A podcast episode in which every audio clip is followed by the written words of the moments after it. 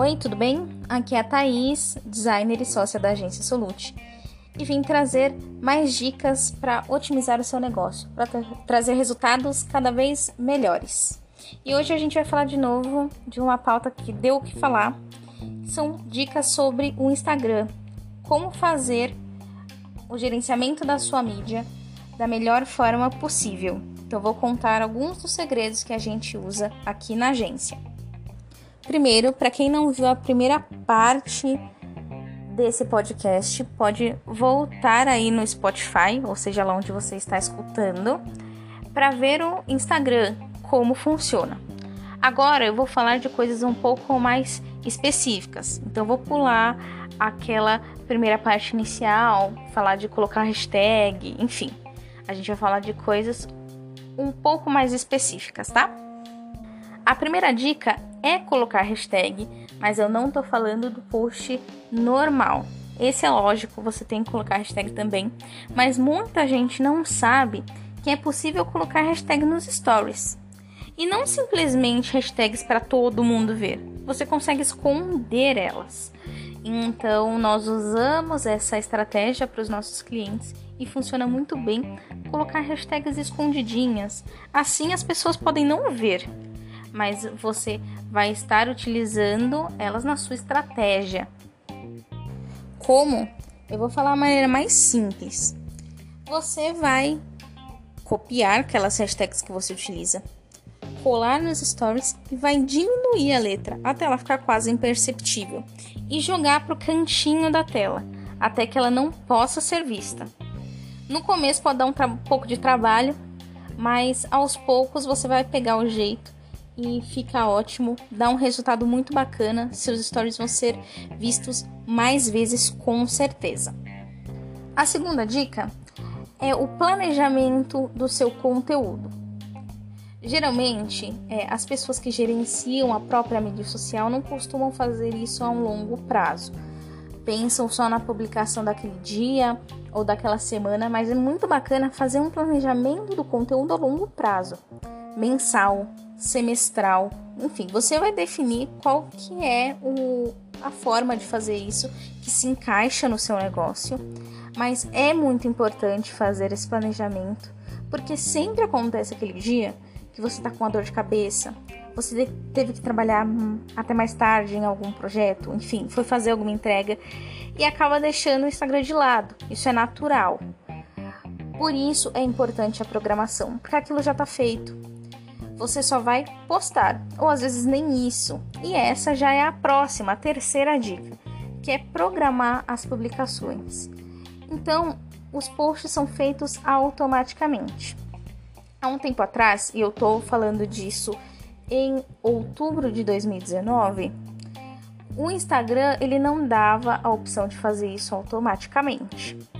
Então a gente utilizava outros tipos de ferramentas que eram externas, não tinham nada a ver com o Instagram propriamente dito, para fazer esses agendamentos. Essas plataformas é, é, são gratuitas até determinada quantidade de posts ou determinada quantidade de mídias sociais, mas depois de certo limite começa a ser pago. Recentemente, o Facebook lançou uma funcionalidade que permite o agendamento dos posts para o Instagram. E atenção, o Facebook já tinha essa funcionalidade para posts no próprio Facebook, mas agora liberou também o agendamento para o Instagram conectado ao Facebook e para o IGTV, consequentemente, o que é muito legal e vai te poupar bastante tempo. Aí você fala, beleza, tá, já tô fazendo isso, que mais? Bom, a próxima coisa que é muito importante é, ok, você está postando diariamente, um dia sim, dia não, sei lá, três vezes por semana, mas você tem acompanhado o resultado dessas publicações, porque isso é tão importante quanto o mais importante ainda, que é post a post saber qual é o resultado dele, porque assim você vai conseguir além de planejar conteúdo cada vez mais assertivo, saber quais são as estratégias para se usar nesses posts. Então, ver quais são os melhores dias para se postar, horários, quais são os posts que a galera comenta mais, quais são os posts que as pessoas salvam para ver depois. Lembrando que eu já falei isso no outro podcast, mas vou repetir por aqui. As métricas do Instagram, é, elas estão iguais, mas o resultado tem alterado um pouco. Então, antes, todo mundo ficava atrás do quê? De ter curtida, de ter comentário. Agora, as métricas mais importantes no seu Instagram são a de compartilhamento com outras pessoas e a de salvar post. Que isso é muito bacana, significa que seu conteúdo está muito bem feito. A próxima dica vai para quem vende produtos, tá? Isso pode se encaixar dependendo do serviço, mas é muito bacana para quem vende roupa, sapato, cosméticos, enfim. Você consegue colocar tag de produto nas publicações tanto no feed quanto nos stories. Isso pode aumentar a taxa de compra, de conversão daquela publicação. Então você linka aquela tag ao seu site, levando a pessoa já à página de compra. Isso é muito legal, vale a pena testar.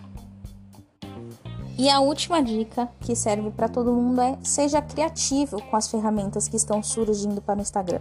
Eu tenho certeza que se você ouvir isso daqui um, dois, três meses, seis meses, vão ser criadas novas ferramentas para o Instagram, que é a rede social do momento, está sendo constantemente atualizada e ser criativo, buscar formas de usar isso dentro do seu negócio é super válido. Por exemplo, os melhores amigos do seu Instagram. Muita gente pensa, é para que que eu vou usar isso para o meu negócio? Quem são os melhores amigos do meu negócio?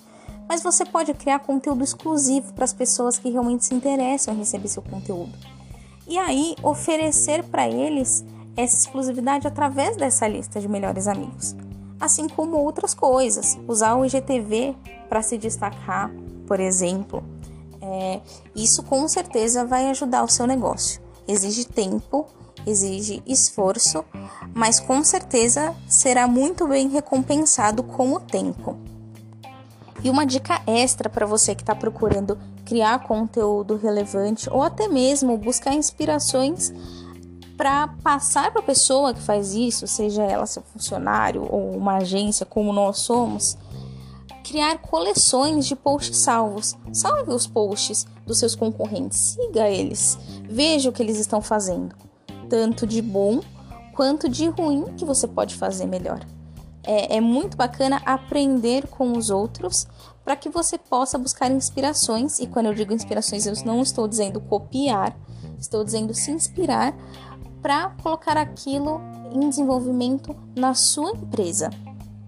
Por isso é legal quando você vê esses posts, salva e cria coleções.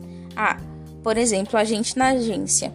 Eu vou criar uma coleção de designs criativos vou criar a coleção conteúdo relevante e assim por diante. E você pode criar do teu jeito, usar isso tanto pessoalmente quanto também na empresa. Eu espero que vocês tenham gostado das dicas. Caso você tenha dúvida para colocar alguma dessas coisas em prática, ou se você fala, nossa, eu tô colocando isso em prática, mas eu vejo que as coisas não estão andando, vem falar com a gente, pode ser que a gente tenha ideias que agreguem muito. Então estamos à disposição. Pode falar por direct no Instagram, por WhatsApp, nos procurar por qualquer meio. Até fumaça pode ser que funcione. Então eu espero vocês e até o próximo podcast.